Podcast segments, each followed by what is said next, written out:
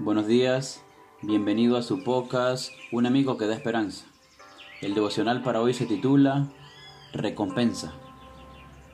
Y cualquiera que dé a uno de estos pequeños un vaso de agua fría solamente, por cuanto es discípulo, de cierto os digo que no perderá su recompensa.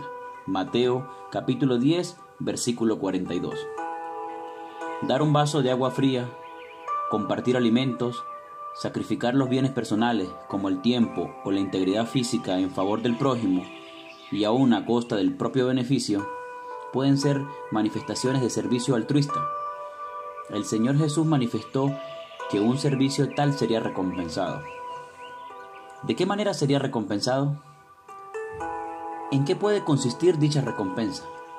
Algunos creen que se trata de la salvación. Sin embargo, la redención del hombre es de tan alto precio que sería imposible conseguirla con sus propias buenas obras.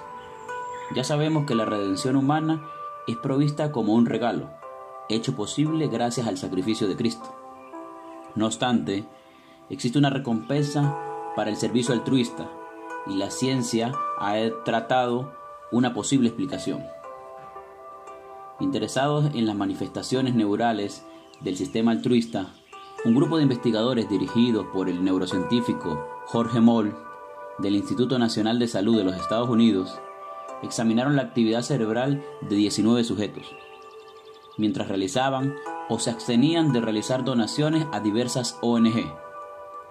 Para ello, asignaron una suma de dinero a cada participante, la que podían ocupar para realizar donaciones según su propia voluntad. Utilizando imágenes de resonancia magnética funcional, para examinar el cerebro, notaron una intensa actividad en la corteza del lóbulo frontal, un área distintiva del ser humano involucrado en la toma de decisiones.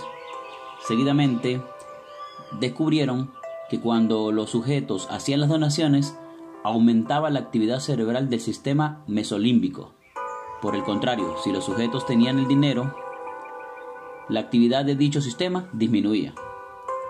Cabe destacar que el sistema mesolímbico es considerado como el centro regulador de la motivación y el placer. Se activa habitualmente por una serie de estímulos gratificantes, como la comida o el sexo, los cuales estimulan la sensación natural de ciertas sustancias que son capaces de proporcionar el estado general de bienestar y satisfacción. Siendo que tales sustancias son segregadas también durante el servicio altruista, podríamos concluir que la generación de tales respuestas orgánicas placenteras podrían significar un beneficio compensatorio. Ciertamente, el bienestar proporcionado por el servicio al prójimo y la dicha de brindar ayuda a quien se encuentra en necesidad constituyen una inmediata y valiosa recompensa. En este día, te animamos a satisfacer las necesidades de alguna persona cercana. Recuerda que cualquiera que dé a uno de estos pequeños un vaso de agua fría solamente, por cuanto es discípulo, de cierto os digo que no perderá su recompensa. Que el Señor te bendiga y nos vemos mañana para un nuevo devocional.